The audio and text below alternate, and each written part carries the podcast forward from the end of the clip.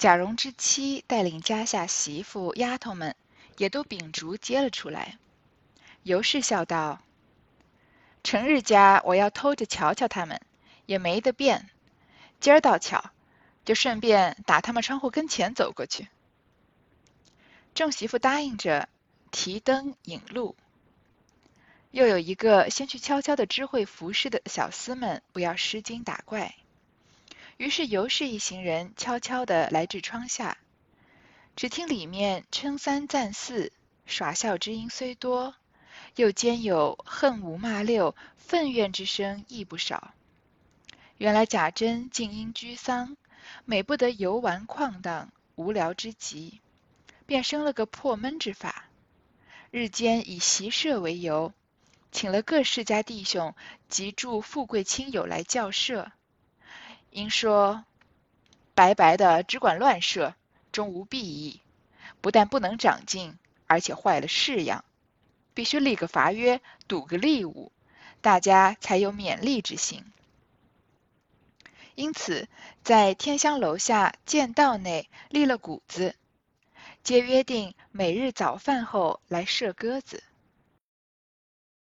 这尤氏不是从荣国府回到宁国府吗？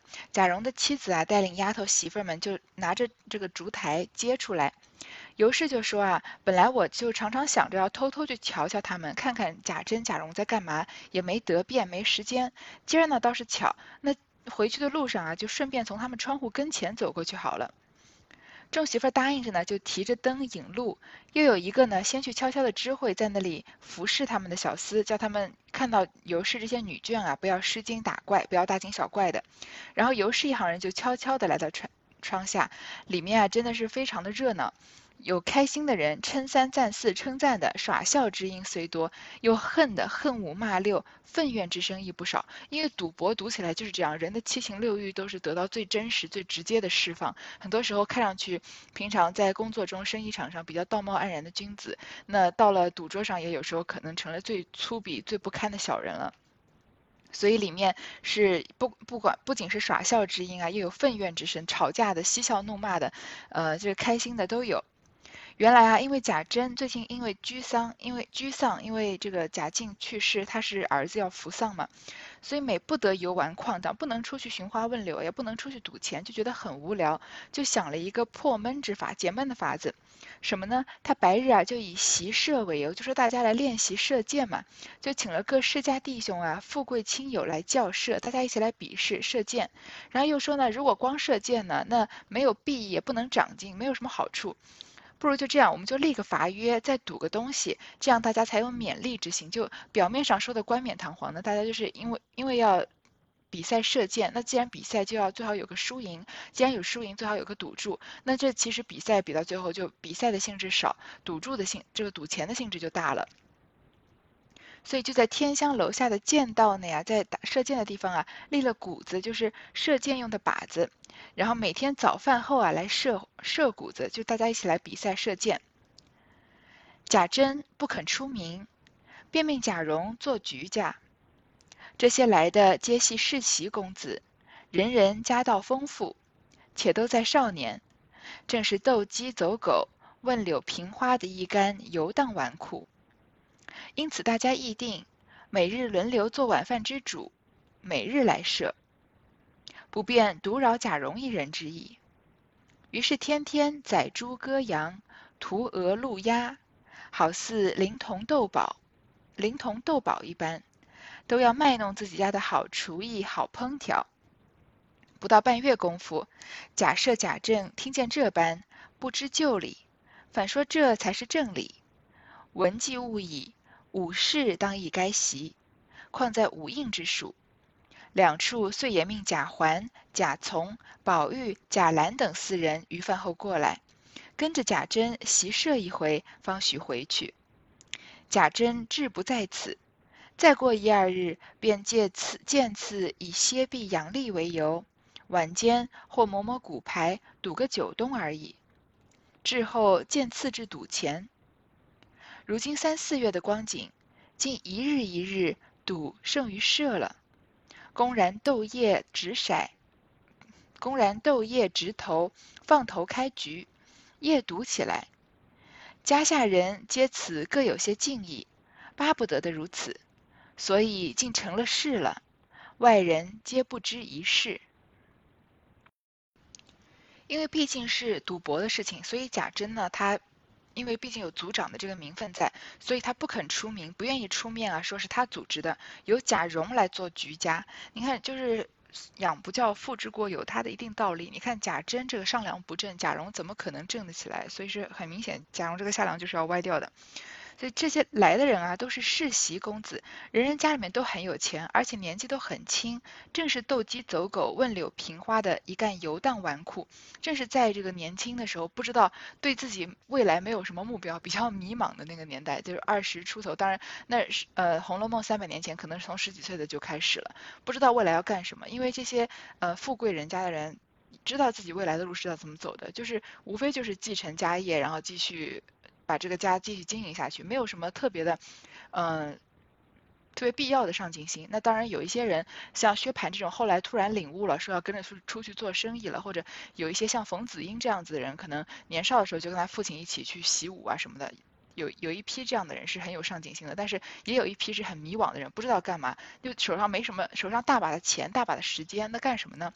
正好贾珍组织这个，所以大家呢就很开心。就一起来，而且啊，大家还议定啊，每日轮流做晚饭之主。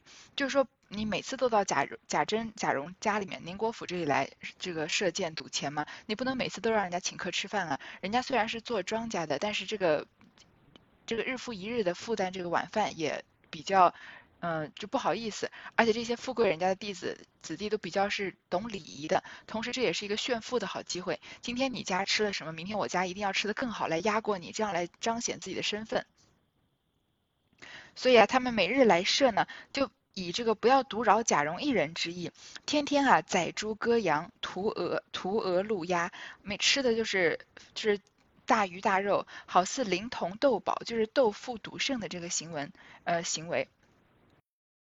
其实这个灵童斗宝有一个典故，这个灵童其实是一个地方，就是在春秋时期的时候，因为各诸侯国都是在争夺这个霸主的地位，所以这秦穆公啊，为了威震其他的诸侯国，就采纳了谋士的建议，邀请十七国的这个诸侯王到灵童这个地方来开一个像博览会一样的展览会，各国把自己的国宝啊拿来展览，来评选出最评选出最佳的这个传国之宝。所以这个灵童斗宝，就是说在灵童这个地方，个人比自己的宝宝物哪个更好，所以大家就是富家子弟赌钱嘛，本来就是已经就是这个酒池肉林这样子的一个场景，像曹雪芹这样营造出来的，那酒池肉林自然就嗯增加着添就是添加着一些欲望，所以在各自就得满足自己每一个人，就是你家的东西比我家好，那我家还要拿出更好的，这样子就是比较有一种炫富吧这样的行为。而且还要卖弄自己家的好厨艺、好烹调。我们上一回才说，这富贵三代方知饮食，所以斗自哪家的自己家的东西好吃，也绝对是炫富的很重要的一环啊。不到半月功夫啊，贾赦和贾政听见这般啊。不知就里，他根本不知道他们是在呃表面上是在练射箭，其实是在赌钱，是在这个大吃大喝、山珍海味。他们不知道，因为他们在荣国府嘛，所以反而说啊，这才是正理。他们以为他们真的是在练射箭，而且总是有有各各个的这个富贵的这个社交圈往来嘛。所以文技武艺啊，这些你们你们这些后这个后代的子弟啊，既然已经学学习学不怎么好了，武士当亦该习，那你好好练练武也可以，况在武印之术，这样子也能有个一技之长吧。所以他们就让贾环、贾从、贾宝玉、贾兰四个人，就是荣国府的这四个年轻的男男孩子，吃完饭啊，也去跟着贾珍习射一回，方许回去。但是我们都知道贾珍这个。骑射是练骑射是假，事实上是要赌博要吃酒才是真的，所以他志本来就志不在此。过了一两日啊，就要以养歇臂养力，就说这个开弓拉箭练多了，所以这个膀子酸痛，要歇臂养力。晚间呢就摸摸骨牌啊，赌个酒东而已，就变成真正的吃酒赌博了，慢慢就变成了赌钱。如今三四月的光景啊，过了三四个月啊，就一日一日的赌胜于射了，就没有什么人真的在练习射箭或者拿射箭小赌了，而是真的就在旁边开赌桌了。公然啊斗业直投。这斗业呢，就其实就是赌博的一种，也不要往深了解释，深了解释就比较有点麻烦。其实就是呃一种赌博的方式。这个业呢，叶子的叶啊，其实就是呃一钱到十钱的这样的一个单位，就是多少钱为一叶，多少钱为一叶这样。放头开局啊，就夜赌起来，赌到一直赌到夜里。因为你想想看，宁国府里面往来的人多了，那来往的人是不是多少要打点一下这个下人啊？就是来往给点小费嘛。所以家下人啊，因此各有些敬意，巴不得如此，就成了事了。就结果居然就在宁国府，好像变成了一个开经营一个小型的赌场一样，变成了一种一种势头了。外人皆不知一字，宁国府以外的人根本就不知道宁国府内部是。在开这样的小赌场，还以为他们真的就是去练骑射，或者是给这个贾静在吊丧呢。所以这其实我虽然我们分了两回读，那它是在同一回里面的，所以我们看看它这个对比写的，让人非常的心寒。前面贾府、荣国府那边，你吃饭多来个人，主人的米就不够吃了。那边到了宁国府啊，居然还就是好像似乎根本就看不到眼前的这个危机。还在这里开设赌场，然后和富贵子弟在这儿斗酒赌博，然后宁宁国荣国府的人也不知道，还把这个自己的小男孩子送过去，然后跟他们一起参加他们的这个赌博赌博这样的行为。而且你看看从宁国府进出的人，这些人都是世家子弟，每天都是要炫富的，要灵童斗宝的。你你，所以这些人的这个地位也不比贾家差。所以从曹雪芹的这个眼睛来看啊。其实并不是说贾家或者宁国府、荣国府日落西山，其实整个大势就是这样子，就是嗯，就是富贵的阶级好像都逐渐的在走向一种衰败了。近日邢夫人之胞弟邢德全也酷好如此，故也在其中。又有薛蟠，头一个惯喜送钱与人的，见此岂不快乐？邢德全虽系邢夫人之胞弟。却居心行事大不相同。这个邢德全只知吃酒赌钱，棉花素柳为乐，手中烂漫使钱，待人无二心。好酒者喜之，不饮者则不去亲近。无论上下主仆，皆出自一意，并无贵贱之分，因此都唤他傻大舅。薛蟠早已出名的呆大爷，今日二人皆凑在一处。都爱抢快，便又会了两家，在外间炕上抢快。这邢夫人的亲弟弟啊，邢德全也很爱赌博，所以也在里面。然后又有薛蟠，你看他是头一个惯喜送钱与人的，他就是一个天下第一号的大败家子。前面才稍微夸他两句，他后面好像前面好像这个幡然醒悟了，跟着人去出去做生意，做了一圈回来，还教了这个呃柳香莲这个结拜兄弟。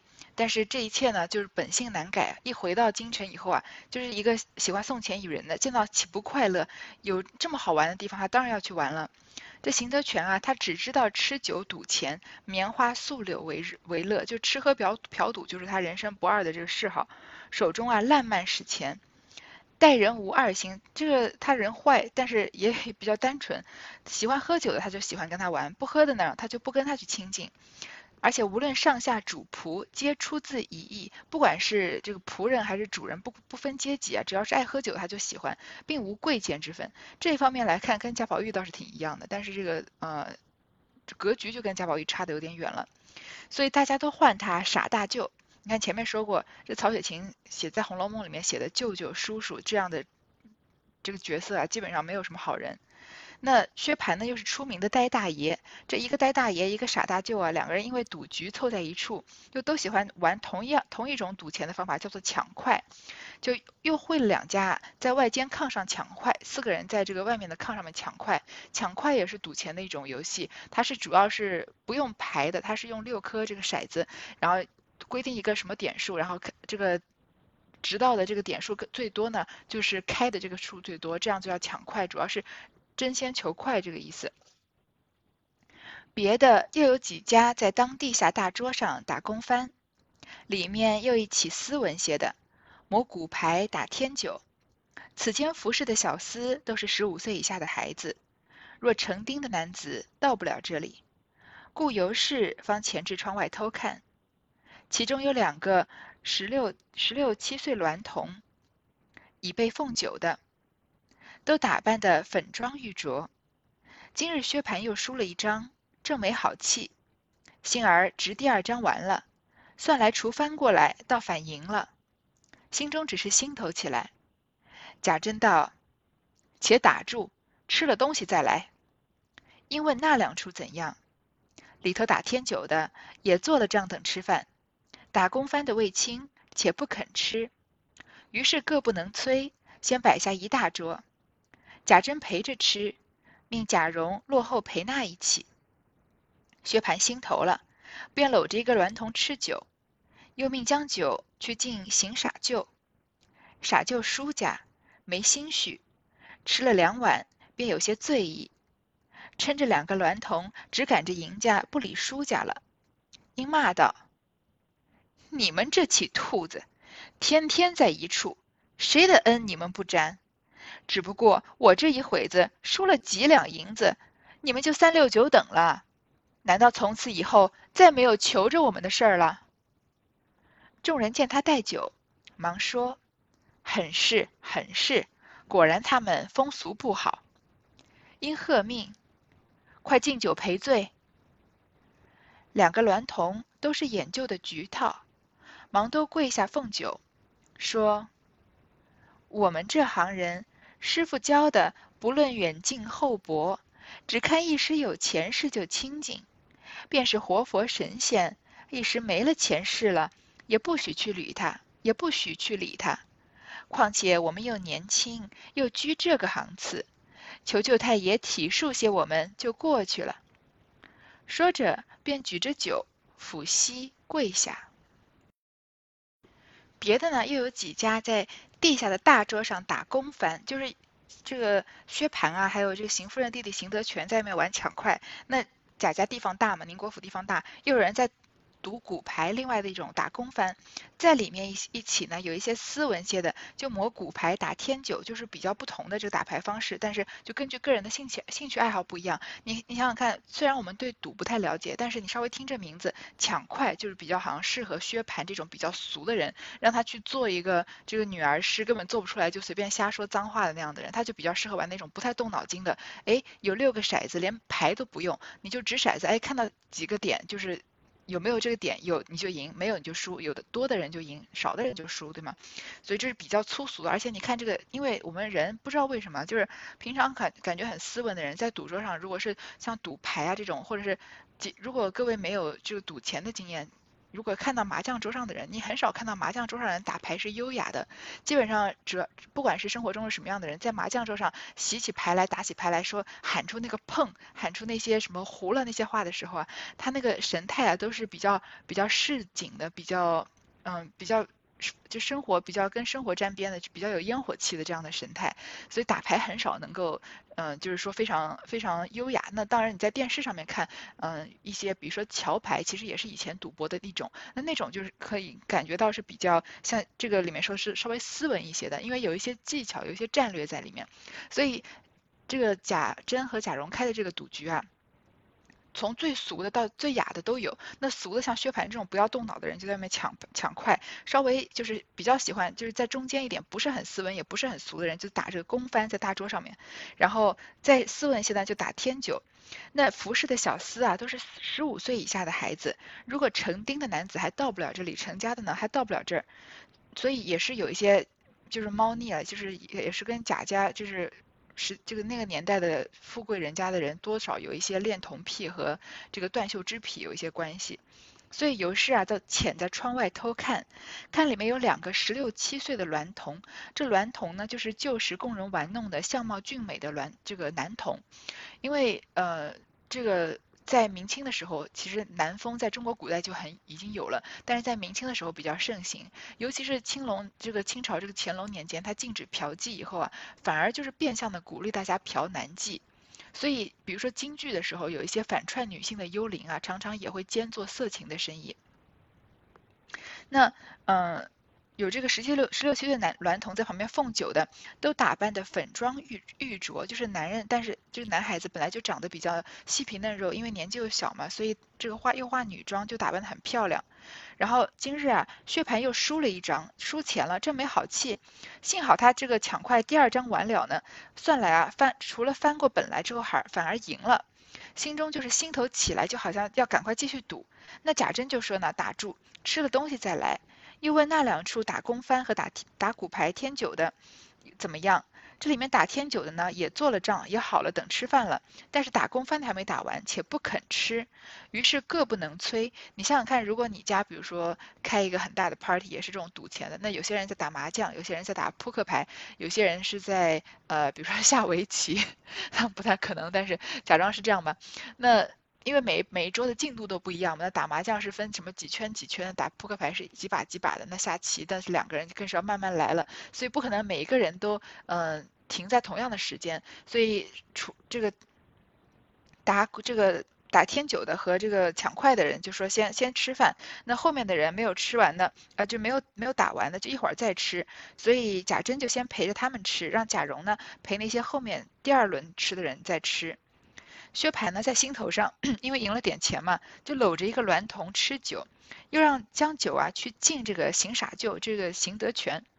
邢德全呢，这次是输了钱了，心情不好，吃了两碗啊，本来就有点醉了，而且他就开始撑着，就是呃一骂有点撒娇的意思，说这个两个娈童啊，只赶着赢家不理输家了，只管着跟赢家的钱，呃跟赢钱的人去讨好他们，就不理他了，就骂道。你们这起兔子，天天在一处，谁的恩你们不沾，谁的便宜你们不沾一点，而且就是谁不能占你们点便宜，就是摸你们两把这样。只不过我这一会输了几两银子，你们就分三六九等了。你就是你现在我输钱，你们立马就不在我这边了。难道以后再也没有求着我们的事儿了？我还没有赢着钱的那天那一天吗？他骂这个娈童是兔子，兔子其实就是古代对呃娈童或者是呃男妓这样一种专门的称呼，是就是有这样的一波一波男子，他是从事这种让人包养的行业，或者就是有点比较像妓女这样的行业，甚至在呃三教九流里面啊，是他是下九流的行当，而且比妓女还不如这个。在古代的，从古代的这个说法就有，在古代妓女叫做鸡，男妓呢叫兔。为什么叫兔子呢？因为是来自对兔子行为的这种观察。据据说古代人发现啊，兔子在发情期的时候会互相这个直接在这个同性身上发泄，所以他们把这个男性间的行为性行为方式觉得这样和兔子差不多，所以把男妓就称为兔儿爷。那呃这个。兔子因为叫兔儿爷或者叫相公嘛，所以现在其实现在我们还听到有人骂，有时候骂自己的孩子说你这小兔崽子，你这这个小兔羔子，其实就是说你是个兔儿爷的后代，就是说你的父亲是从事这种男妓的工作的，所以作为父亲如果骂自己的儿子，最好就不要骂自己的儿子是个兔崽子，因为这样就骂到自己了。嗯，所以这个这个些这些娈童呢，就去讨好薛蟠，不理。这个邢德全了，所以邢德全就生气。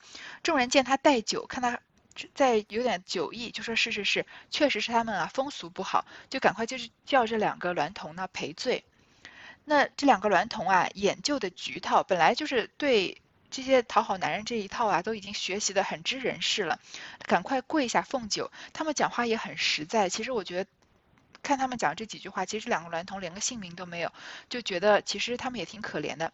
他们就说：“我们这行人啊，是师傅教的，不论远近厚薄，没有什么亲情、友情、爱情，不管什么远近厚薄，只要一时有钱势就亲近。他们现在有钱啊，只要一时有钱，我们就亲近他们；哪里有这个快的便宜，我们就沾，因为他们就是赚快钱的嘛。别人跟他们，嗯。”不管是发发生性行为，还是说摸他们两把占着他们便宜，也就是图一时肉体的愉快嘛。他们就是贩卖年轻的时候这样的色相，就赚一些快钱。说，即便是活佛神仙啊，他一时没了前世了，我们也不去理他，没有什么真心的，就是哪里等于是哪里有吃，他们就往哪儿跑，这样朝秦暮楚的。况且我们又年轻啊，又居这个行次，他们对自己的认识还是很清楚的，其实也让人觉得有点可悲。如果真的是正常普通人家、好人家出来的人，谁愿意去做娈童呢？那当然也是身世很苦的人才会做这样的职业。所以说，求舅太爷啊，体恤我们些就过去了。说着呢，就举着酒抚膝跪下，这已经是比较大的礼了。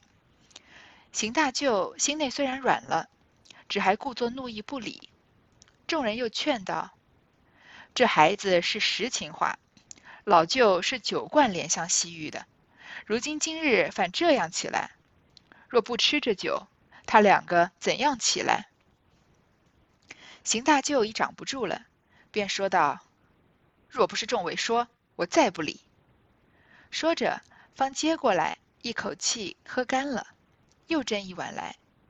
这邢大舅便酒勾往事，醉露真情起来，乃拍案对贾珍叹道：“怨不得他们视钱如命，多少仕宦大家出生的，若提起钱氏二字，连骨肉都不认了。”老先生，昨日我和你那边的令伯母赌气，你可知道否？贾珍道：“不曾听见。”邢大舅叹道：“就为钱这样混账东西，厉害厉害！”邢大舅看了两个这个面貌这样这么可人的男童，这样子跪着求他，他心里就有些心软了，但是下不来台，还是故作怒意不理。大家就又劝他们说，他们说的是实情话。那老舅，你一直是怜香惜玉的，怎么这样这次这么不给人面子呢？如果你不吃这酒啊，他们就跪着起不来了。邢大舅呢就长不住了，就说啊，如果不是你们说，我再也不会理他们的。所以顺着这个台阶就下来了，方接过来把酒喝干了，又斟了一碗，喝了点酒，他本来就有点醉意嘛，这酒又喝得猛，他就勾起往事，要酒后吐真言了。就拍桌子对贾珍说啊，也怨不得这些兔儿爷，他们视钱如命，有多少仕宦大家出身的，就是有这个，不管是有钱有权有势的，提起钱氏二字啊，有时候连骨肉都不认了。他叫他老贤圣，因为邢大舅他的他们要叫他声舅舅嘛，他的姐姐是邢夫人，邢夫人是贾赦的妻子，所以是反文旁那一辈的，所以这个邢大舅也算是反文旁那一辈的。那贾珍是斜玉旁这辈，虽然他年纪比较大。但是还是要称他一声大舅的。说昨日啊，我和你那边的令伯母赌气，他跟他姐姐赌气，你知道吗？贾珍就说我不知道。邢大舅说啊，就是为了钱这件东西，厉害厉害。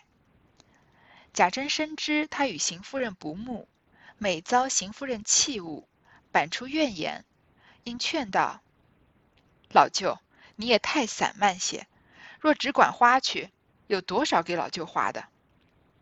邢大舅道：“老先生，你不知我邢家底里。我母亲去世时我尚小，事事不知。他姊妹三人，只有你令伯母年长出阁，一份家私都是他把持带来。如今二家姐虽也出阁，他家也甚艰窘。三家姐尚在家里，一应用度都是这里陪房王善保家的掌管。”我便来要钱，也非要是你，也非要的是你贾府的。我邢家家私够我花了，无奈竟得不到手，所以有冤无处诉。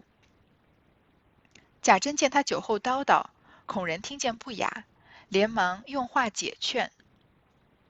贾珍知道这个邢大舅啊，本来就跟邢夫人关系不好，而且常常遭邢夫人嫌弃，有怨言，就劝他说啊，老舅你也太散漫些。如果又是因为钱这事啊，你就这么随便花钱，有多少钱够你花的呢？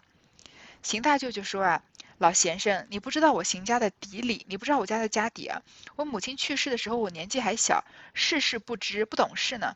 他们姊妹三个人啊，有三个姐姐，这个邢大舅可能是四弟，只有你令伯母年长出阁，这个呃邢夫人出阁呢，一份家私啊都是他把持带来，把这个邢家的家私都带着了。这个二姐呢也嫁出去了，但是她嫁出去呢，家里比较艰窘，比较艰困。三家姐还没出阁呢，三姐姐还没出阁，这个应用度啊都是陪房王善保家的掌管，所以邢家的钱是邢夫人拿在手里给王善保的掌管。说我便来要钱啊，还要。又不是要的是你贾府的钱，要的是我邢家的家私。邢家是有一些家底的。那其实邢夫人她能给这个贾赦做续弦，她也不是一个普通家人出来的。所以即使是家境不好，也只是对比贾家的家境不好，跟普通人家比还是绰绰有余的。但是邢家的这个钱啊，这邢大舅拿不到手，所以有冤无处诉。贾珍看到是他酒后叨叨啊，怕别人听见不雅，就赶快来劝来劝他。外面尤氏等听得十分真切。乃敲向银蝶，笑道：“你听见了？这是北院里大太太的弟兄抱怨他呢。可怜他亲兄弟还是这样说。这就怨不得这些人了。因还要听时，正值打工番者也歇住了，要吃酒。因有一个问道：“方才是谁得罪了老舅？我们竟不曾听明白，且告诉我们评评理。”邢德全见问，便把两个娈童不理输的只敢赢的话说说了一遍。一个年少的纨绔道：“这样说，原可恼的，怨不得舅太爷生气。我且问你们两个，舅太爷虽然输了，输的不过是银子钱，并没有输丢了鸡吧？怎就不理他了？”说着，众人大笑起来，连邢德全也喷了一地饭。尤氏在外面悄悄地啐了一口，骂道：“你听听，这一起子没廉耻的小挨刀的，灌上了黄汤去，不知庆出些什么呢？”一面说，一面便进去卸妆安歇。至四更时，贾珍方散，往配凤房里去了。外面尤氏听这个邢大舅说他跟这个邢夫人怎么闹翻的事情，听得很真切，就悄悄地跟银蝶他的丫鬟说啊：“你听到没有啊？这是北院里面荣国府的大太太的弟兄抱怨他呢，亲兄弟都这样抱怨啊，那就怪不得别人了。”还要听的时候呢，正好前面在在这个赌钱没有吃饭的人也赌完了，要吃酒，就有人问：“是刚刚谁得罪了邢老舅啊？我都没听清楚，在忙着赌钱呢，你告诉我们评评理。”邢德全看他这么问啊，就把这两个娈童不理他，只管这个只敢赢的有暂时的权势，就去巴结薛蟠的话说了一遍。这个年少的纨绔子弟啊，你看他也是个大户人家的纨绔子弟，薛蟠也是，他但他们说出来的话就跟市井最粗俗的人没有什么两样。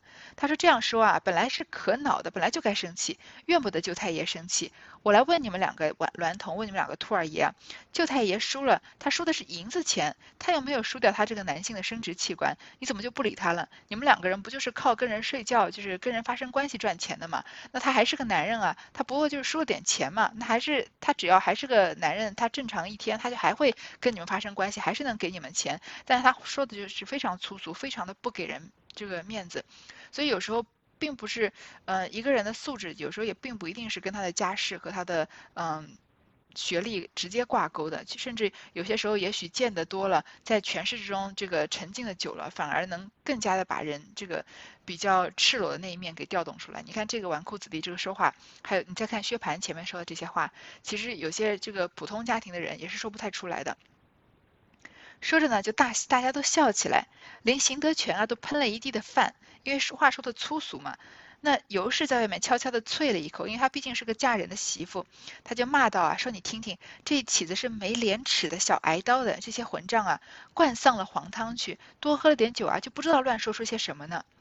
一面说啊，就一面进去卸妆安歇。你看，其实荣国府的人不知道，外面的人不知道宁国府发生什么事情，但是宁国府内部，呃，发生这样的事情，就是在这样聚众赌博啊、喝酒啊，然后当众这个这个。